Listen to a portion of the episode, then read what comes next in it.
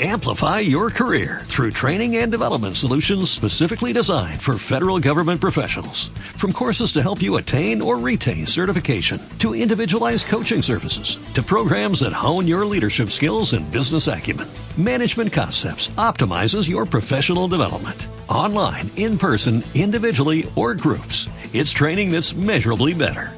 Learn more at managementconcepts.com. That's managementconcepts.com.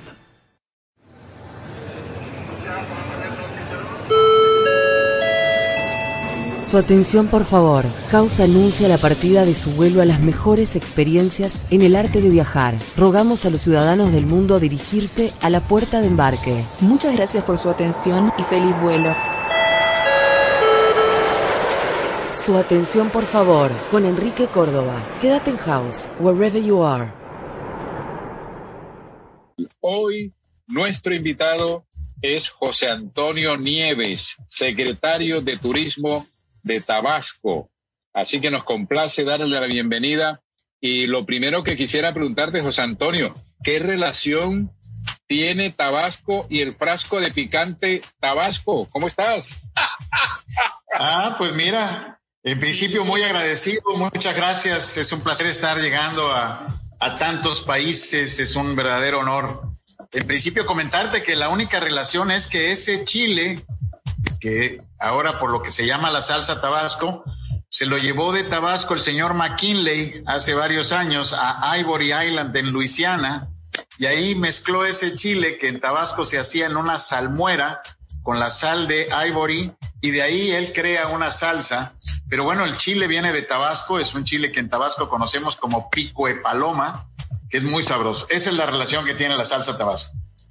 Oye, me imagino que ustedes eh, están eh, dichosos recibiendo regalías, porque yo, les, yo, yo consumo mucho tabasco, de manera que las regalías que les estén, que deben de, deben de enviarles deben ser enormes. Eh, pues la verdad es que ni por el nombre nos mandan regalías, esa es la verdad de esto. De- deberían Pero pelearlo, menos ¿no? podemos decir que el chilito pico de paloma es el- la base de la salsa tabasco y que vino de Tabasco. Deberían registrar Pero- la, pero- la marca del nombre como, como se hizo en muchas partes del mundo, ¿no? Que el Pero, queso pe- pe- Roquefort pero, pe- no se puede llamar Roquefort. Y No, que ya se nos azul. adelantó McKinley. El Ah. dueño del nombre Tabasco es Ah. McKinley. pero, pero fíjate, Leo y mi querido Enrique, lo que sí te puede contar mi amigo Pepe Nieves es que el mejor chocolate del mundo, ese sí viene de Tabasco, se procesa en Tabasco y se exporta en Tabasco. ¿Es correcto, es correcto mi Pepe? Pues sí, este Armando, precisamente tenemos ese honor, tenemos la propiedad intelectual y la propiedad de la creación del, chocolate. Eh, precisamente nos decimos la patria del cacao y del chocolate. Déjame decirte que el chocolate lo inventaron los olmecas, sacándolo de una semilla que hoy conocemos como cacao, que en aquellos entonces era consumido en líquido, no en tabletas. Ese ya es un invento cuando ya se llevan el, el- el cacao de Tabasco y se lo llevan a Europa, que ya se empieza a procesar de una manera diferente. Pero aquí los olmecas son las que empiezan a domesticar una selva para hacerla una eh, selva productiva, un ecosistema agrológico eh, productivo, crean el chocolate que luego lo procesan los mayas y los soques, pero también fíjate algo muy interesante de la historia de la cultura de Tabasco es que a este territorio vienen precisamente los aztecas o mexicas a controlarlo porque era el único lugar donde el dinero se daba en los árboles. Ya sabrás que tú, que en México, en aquella eh, prehispania, fue utilizado el cacao como moneda. Precisamente hay una referencia histórica muy interesante que cuenta Fernando de Colón, que en la isla de Guanaja, en Honduras, se encontraron una embarcación gigante. Eh, los, eh, los tabasqueños, al tener el 53% del agua superficial dulce de México, tenemos los ríos más caudalosos de este país y al tener el 80% de la selva tropical de, de México, pues teníamos grandes árboles y estos árboles se escarbaban y se utilizaban para navegar los ríos y el mar rodeando la península de Yucatán. Y en 1502 hay una anécdota muy interesante porque se encuentra Fernando Colón y su padre Cristóbal una embarcación en donde encuentran muchas mercancías, entre ellas habla de que se caen unas semillas que parecían almendras, por eso algunas gentes les dicen almendras de cacao. Entonces se caen unas semillas y les llamó la atención que los nativos se tiraron al suelo del cayuco o de la embarcación a recogerlos y dice literal como si se les hubiera caído un ojo. Ese era el valor precisamente que se le daba en, el México prehispánico al cacao y Tabasco tiene el privilegio histórico de que desde hace 3.750 años los olmecas lo empezaron a procesar y bueno, empieza esa historia del chocolate, que déjame decirte que para los aztecas fue tan importante, no solo como moneda, sino que nada más lo bebían los tlautanis, los pochtecas, que eran los comerciantes, y los guerreros. Y lo bebían tan sofisticadamente que espumaban el chocolate para tomar solamente la espuma de cacao. Fíjate nada más que historias, ¿no? Bueno, llevamos el micrófono a París. Allá está Jorge Camacho. ¿Qué quieres preguntar, Jorge? Yo no quiero preguntar, yo quiero felicitar a Antonio porque visité el website del, de la oficina de turismo y me di cuenta que casi todos los, los tours que tienen ustedes son verdes. Sí. Y de, acuerdo, y de acuerdo a lo que dijeron aquí otros invitados, el turismo verde era la tendencia que saldría después de la crisis. Así que quiero decirle que ustedes están eh, adelantados. Muchas gracias, Jorge. Pues mira, tenemos el privilegio, somos un estado muy pequeñito. Tabasco es solamente el 1.3% del territorio nacional, que tiene dos millones de kilómetros cuadrados. Tabasco tiene 24 mil nada más, para darte una idea, somos el 1.3%, pero ese 1.3% representa el 80% del trópico húmedo mexicano. Es decir, todo lo que sabemos de Costa Rica, que es un país hermosísimo, pues eso mismo es Tabasco dentro del país México. Pero además contenemos el 53% del agua superficial dulce del país, que nos ha llevado a construir un proyecto que llamamos Ríos Mayas, es devolverle el uso de los ríos que ancestralmente se utilizó y que se perdió cuando entraron las carreteras y los trenes y aprovechando la coyuntura del tren Maya, estamos volviendo a detonar el proyecto de los ríos Mayas, que te permitirá recorridos extraordinarios de un producto muy interesante, porque al estar eh, paseando por los ríos, tendrás contacto no solamente con culturas ancestrales y pirámides y zonas arqueológicas de la cultura maya, sino también con pueblos típicos y únicos que nosotros hemos llamado pueblos pintorescos. Entonces, es un producto único. Tabasco tiene esa prerrogativa, cuatro grandes culturas, el 80% del trópico húmedo mexicano, los ríos más importantes y caudalosos de México. Nada más déjame darte un dato, la ciudad de Villahermosa, que es la capital, tiene 13 cuerpos lagunares interiores. Puedes hacer ecoturismo en medio de una ciudad cosmopolita y moderna que básicamente se ha desarrollado antes a través de la agricultura y, el petróleo y ahora con el impulso que se le está tratando de dar al turismo. Pero en la ciudad tú puedes hacer ecoturismo, ver caimanes, ver cocodrilos, ver pájaros, eh, etcétera. El 50% de las aves de México están en Tabasco. Wow. fenomenal, qué estado tan rico, ¿ah? Sí, la verdad es que eh, tenemos. Sí, sí, adelante. Eh, iba a llevar el micrófono a Buenos Aires para que Leonardo Pariñas interviniera. Adelante, Leo. Sí, sí, ¿qué tal? Eh, buenas tardes. Bueno, sí, la verdad que muy sorprendido.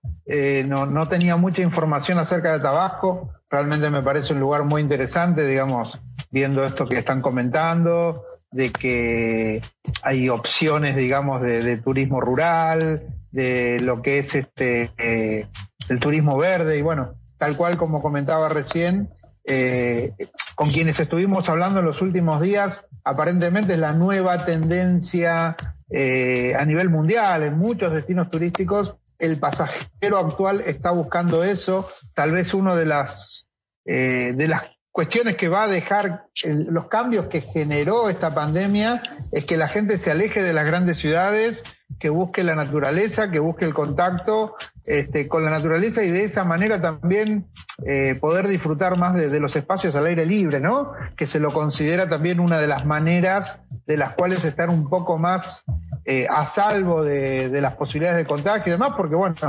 posibilita el, distanciamiento social que es tan importante en este momento. Sí, por supuesto, Leo, pero también fíjate, eh, a pesar, además de tener estas ventajas de, un turismo de naturaleza y muy abierto, eh, donde puedes hacer muchas actividades, eh, hemos trabajado muy fuerte, el gobernador del estado ha trabajado muy fuerte y tenemos todo un protocolo, una serie de protocolos con los cuales certificamos a los prestadores de servicios. Es decir, tú vas a cualquier hotel, restaurante o prestador de servicios o, destino turístico y tienes ya todos estos protocolos de seguridad que hemos sabido, la distancia, el gel, el cubrebocas, etcétera, eh, precisamente para poder tratar de proteger cuando no estemos en estos espacios al aire libre y aun cuando estemos, pero sean grupos grandes, tener la, protección. Se está limitando el número de personas en algunos establecimientos precisamente para proteger este tema. En fin, tenemos un destino realmente muy hermoso y estamos trabajando en estos protocolos de bioseguridad. Claro, Pepe, aquí desde Miami te tengo una este, inquietud. Los Olmecas, alguna vez que estuve en la Ciudad de México, eh, conocí a algunas familias, eh, una pareja de Olmecas.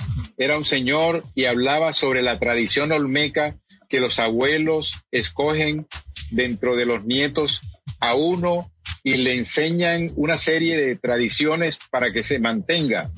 Y parece que los olmecas son anteriores a los mayas, a los aztecas. ¿Qué hay de cierto? Sí, totalmente, este, eh, eh, Enrique, tienes mucha razón. Los olmecas se le llama la cultura madre, porque fue la cultura primigenia.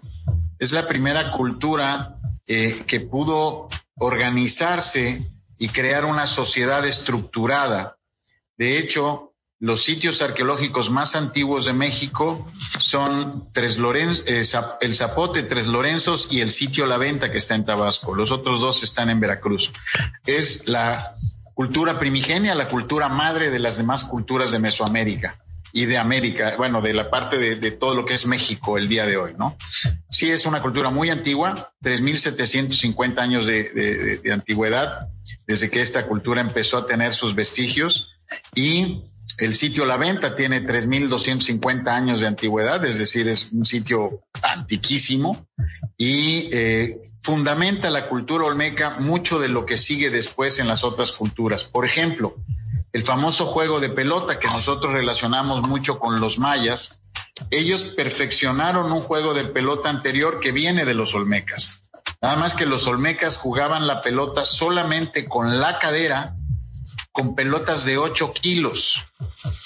Al ser Tabasco el trópico húmedo, de aquí viene el Evea castillenses, que es pues el, látex, que en, que en Brasil es muy similar, aunque es una planta más, más productiva, pero aquí había levea castillenses y aquí se hacían las, las, las pelotas de hule de 8 kilos, y esto es porque se han encontrado estas pelotas. En los mayas cambia y se moderniza un poco, digamos, este juego, creando estos círculos que se daban en los juegos de pelota y usando ya pelotas de 3 kilos y utilizando eh, ya este, hombros, codos, rodillas y cadera. Pero en los Olmecas son quienes crean este juego hace 3.700 años.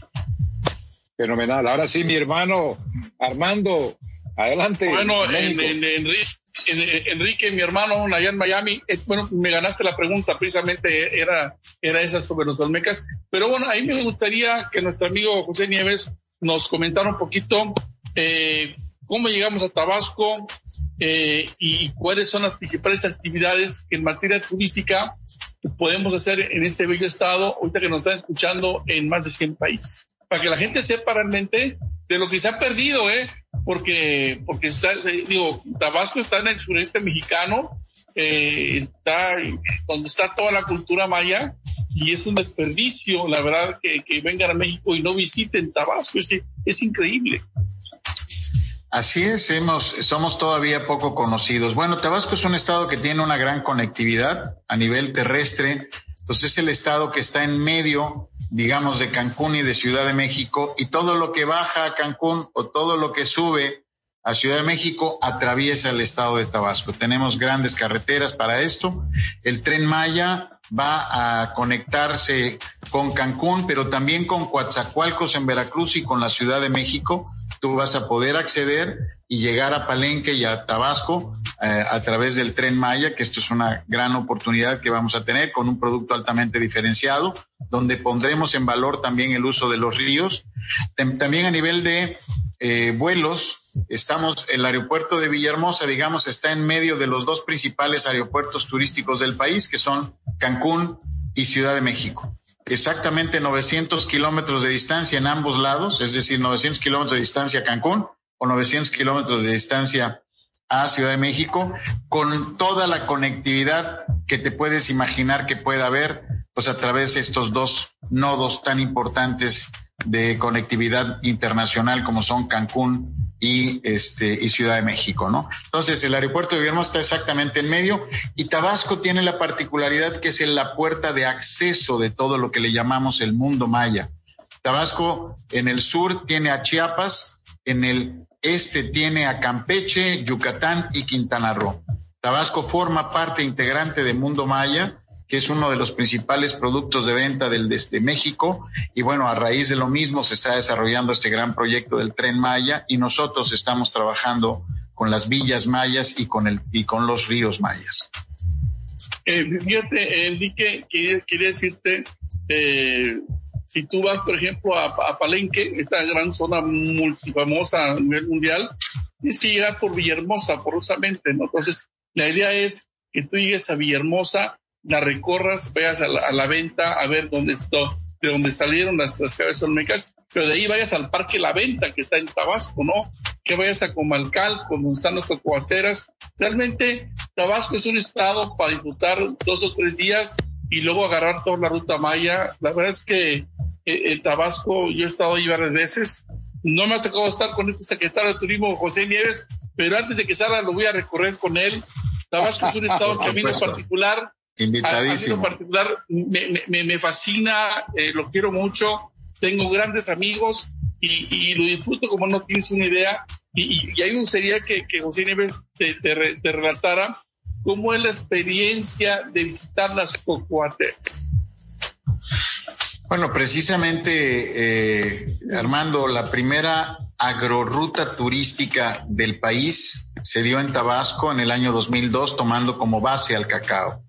Precisamente esto te permite visitar varias, eh, varias haciendas cacauteras en la región, te permite visitar desde señoras que hacen el cacao de manera ancestral, como la tía Tana, que tiene un reconocimiento por Slow Food Internacional, como las campesinas del cacao, como las embajadoras del cacao, hasta haciendas muy sofisticadas como eh, Jesús María, que tiene todas las certificaciones orgánicas, y como eh, La Luz, que lleva ya 54 premios del International Chocolate Awards. Es la eh, chocolatera más premiada del país con 54 premios internacionales y eso lo vas a visitar en la ruta del cacao al chocolate. Podrás conocer plantaciones, la manera en cómo se hace de manera ancestral el cacao, vas a conocer la zona arqueológica de Comalcalco, que fíjate, aquí es donde se nota culturalmente este efecto. Comalcalco es un nombre en náhuatl que quiere decir Comal Cali, casa de comales y se llamó así cuando los aztecas controlaron este territorio. Pero cuando estaban los mayas, la zona arqueológica se llamaba Hoichán, que quiere decir cielo anudado, que además de que está en la ruta del cacao al chocolate, es una zona arqueológica única porque está hecha de ladrillos de barro cocido. Por eso el nombre de Comal Cali en náhuatl, que quiere decir casas de comales porque cuando llegan los españoles, los aztecas encuentran estos hornos donde se cocía el barro y esto también tiene una razón interesante porque no había piedra en la zona. Sin embargo, esta zona es la segunda productora ostrícola del país y entonces había mucha concha de ostión que se molía para hacer la argamasa que unía a los ladrillos. Eso es parte de la cultura ancestral de Tabasco y de una riqueza única que tiene este territorio, que como tú bien decías, antes de llegar a Palenque o a Calakmul o a Tikal eh, Bonampak, que son sitios que tienen un gran reconocimiento, tú puedes pasar por Tabasco y conocer la cultura primigenia, este cacao y chocolate, pero además tenemos seis rutas turísticas más. Una es Villillo-Cotán, que quiere decir el camino del Chontal, que es nuestra zona más indígena, donde puedes hacer degustaciones gastronómicas increíbles. Por ejemplo, eh, el restaurante Cocina Chontal de Neri Córdoba acaba de ser nombrada por Food and Wine uno de los 20 mejores restaurantes del mundo en 2020. Esto es francamente un gran reconocimiento y así como está Nelly en la zona de Nacajuca, en Villillo puedes visitar Yoko Cooks, que también es un rescate de cocina ancestral, en donde nos comemos animales que tienen que degustar, que son únicos como el peje lagarto que es una especie de eslabón perdido entre el pescado y los reptiles. Y ese, pues los tabasqueños para nosotros es un, es un pez extraordinario, con un gusto exquisito y muy diferente. Y además de esta ruta tenemos la aventura en la sierra, tenemos la Olmeca Soque y los ríos mayas y la ruta de los pantanos.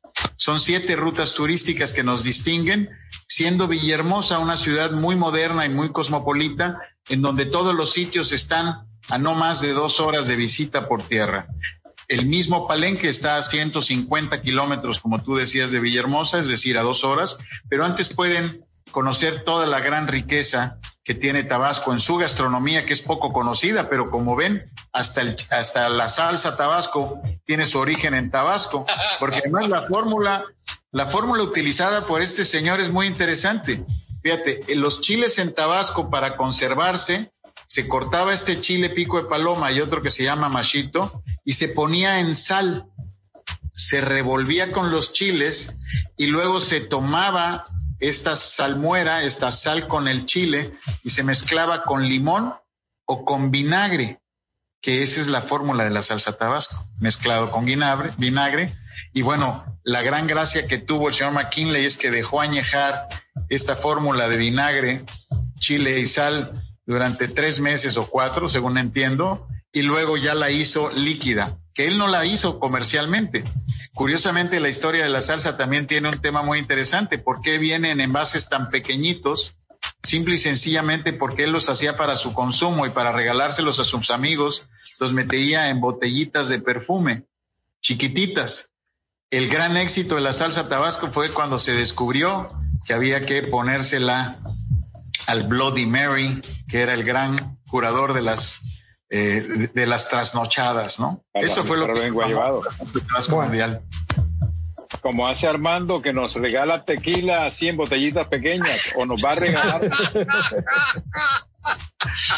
no, bueno, ah. pero en Tabasco también se, se bebe bien y se come bien y hay buena opción. En Tabasco también tiene sus salsas propias y, su forma de, de, comer muy particular, ¿no? Que hace, en Tabasco hace, no solo hay mucha agua, también la gastronomía es interesantísima y a lo mejor sería importante, a mí me gustaría preguntar a nuestro secretario de Turismo, mi querido José Nieves. Amigo, estamos transmitiendo desde Miami, estamos enlazados con Tabasco. A ver, José Nieves, dame por favor tus cinco, tu top cinco gastronómico ahí en Tabasco. Lo que a ti más te guste, lo que más te fascine, para que cerremos con hambre. Hombre, eh, lo malo es que me la pones difícil porque solamente cinco está complicado, pero te voy a dar datos. Chirmol. El chirmol es un platillo ancestral, no es criollo, es ancestral. Lo hacemos de cangrejo, de pato por cierto, te doy una referencia. El pato canadiense es tabasqueño. Caramba. Porque vienen en el frío a precisamente anidar en estas tierras, en los pantanos de Centla, y regresan a Canadá. Así que no son patos canadienses, son patos tabasqueños. El chirmol, como te decía, que tiene varias variantes. El mone, que es un, es una carne, diferentes carnes, entre ellas pescados. Antes nos comíamos aquí todos los reptiles, hoy los hemos cambiado por otras cosas. pero aquí nos comíamos, al ser un lugar de selva, pues cocodrilos, iguanas, etcétera. las tortugas, Tabasco tiene siete especies endémicas de tortuga. Si nada más sacas que por cada tortuga había tres platillos distintos, pues nada más de tortugas tendríamos como 21 platillos. Tenemos, eh, por ejemplo, en eh, el, el ulich, que es un platillo igual ancestral hecho de pavo. Pero déjame darte otro dato muy interesante. La gastronomía de Tabasco ha adquirido una, una nueva dimensión porque precisamente utilizando elementos como cacao, como otras frutas tropicales, se están creando y haciendo nuevas innovaciones. Tanto que Food and Wine reconoce a Cocina Chontal en Comalcalco, en la ruta del cacao al chocolate, como uno de los 20 mejores restaurantes del mundo. Eso no es menor. Y eso es parte de lo que tú puedes venir a consumir a nuestra tierra.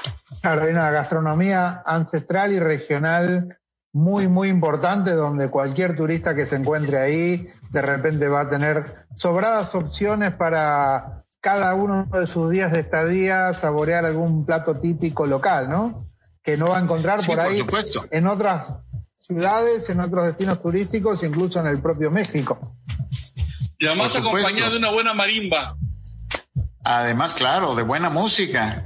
Déjame comentarte que traemos un proyecto en la Secretaría de Turismo que se llama Cocina Ancestral, Sabores Ancestrales de México.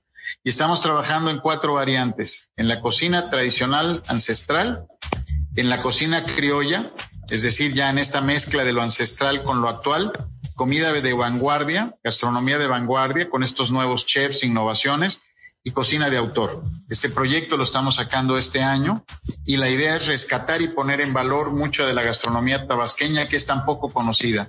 Pero imagínate, Tabasco, 80% del trópico húmedo, todas las selvas de México principales, la selva perennifolia alta, 53% del agua y cuatro culturas. ¿Te puedes imaginar la gastronomía que se gestionó? Es francamente muy interesante. Sí, sí, sí indudablemente que hay que ir a Tabasco, un eh, estado mexicano que prácticamente lo conocemos y está asociado con un producto que les ayuda a que esté siempre en la memoria, que siempre lo reconozcamos, ¿no? De manera que ustedes simplemente tienen que hacer promoción de dónde se encuentran los recursos, las bellezas y esa gastronomía, Pepe, que nos has contado. ¿Noviembre es buena época para ir a visitarlos? Ah, es fantástica, porque no hay tanto calor y todavía no hay tanta lluvia. Entonces, hay que recordar que el trópico húmedo se distingue, el rainforest se distingue por lluvia y calor. A mí la, la, lluvia no me disgusta, pero hay gente que no le gusta mucho. Pero imagínate una buena lluvia en una selva divina, es fantástico. Indudablemente, indudablemente. Estamos llegando a la mitad del programa. En el día de hoy Pepe Nieves, definitivamente nos has motivado para visitar a Tabasco, ese estado que está en la curvita abajo en el Golfo de México, de manera que eh, al lado de Veracruz, ¿no? Cerca de ahí en Yucatán. Lo ubicamos perfectamente y seguramente que nos verás por allá muy pronto. ¿Es así o no, Armando? Tú me imagino que tienes más posibilidades de, definitivamente eh, hay que estar en, en, en, Tabasco. Bueno, pues yo los invito cordialmente, hagamos uno de sus programas aquí. Yo ya llegando aquí yo me encargo, lo único que necesito es que se vengan en, en lo que sea, en, nado, en avión, en camión, en tren o lo que sea, pero llegando aquí los, con mucho gusto los hacemos y hacemos aquí un programa de ustedes. Súper interesante. la propuesta. Leo en Buenos Aires, Jorge en París, eh, nuestras, nuestras amigas, compañeras Pamela en Hamburgo y Cari, eh, Karina en, Buenos Aires están hoy con asignaciones especiales y aparecerán en un rato. De todas maneras, con Armando eh, Lagarza en Ciudad de México y su servidor Enrique Córdoba aquí en Miami hemos disfrutado esta charla. Eh, Pepe, nos vamos a reencontrar muy pronto porque yo sé que tienes muchas más cosas que contarnos y promocionar de tu estado. ¿Cuánto hace que estás como secretario de Turismo de Tabasco? Pues te lo, te lo resumo en dos años de pandemia y en un año de trabajo, pero ahí vamos, tres años. Te voy a nada más pedir un favor. Les pediría que conozcan la aplicación de nuestro pueblo mágico, Tapijulapa. Es un lugar muy hermoso. Pueden bajar la aplicación y ahí van a encontrar experiencias, guías especializados, gastronomía de todo lo que llamamos la ruta de la aventura en la sierra. Ahí estamos a sus órdenes, conozcan la aplicación. Tapi de nuevo. la T A T A T A no T A P I Tapi J U J U L A P L A P A. Ahora sí. Tapijulapa. Así es. ¿Qué, si- qué significa Tapijulapa? Eh, lugar de can- donde se rompen cántaros. Es un lugar de eh, ascendencia soque en la sierra de Tabasco, pegado al estado de Chiapas, pero es un pueblo mágico extraordinario y en la aplicación pueden encontrar toda la información de este pueblo mágico y contratar, de hecho, ahí con los prestadores de servicios diversos.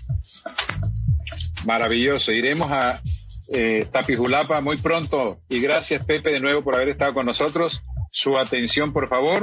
Los invita para que continúen. Estamos eh, uniendo pueblos, uniendo co- continentes, invitándolos a desarrollar esta industria del turismo a través de viajes, promociones, buena gastronomía, vinos y fomentando la amistad. House Radio con base en New York y estudios en Buenos Aires y Barcelona. Llegando vos. Estés donde estés. Wherever you are. Amplify your career through training and development solutions specifically designed for federal government professionals. From courses to help you attain or retain certification, to individualized coaching services, to programs that hone your leadership skills and business acumen, Management Concepts optimizes your professional development. Online, in person, individually, or groups, it's training that's measurably better. Learn more at managementconcepts.com. That's managementconcepts.com.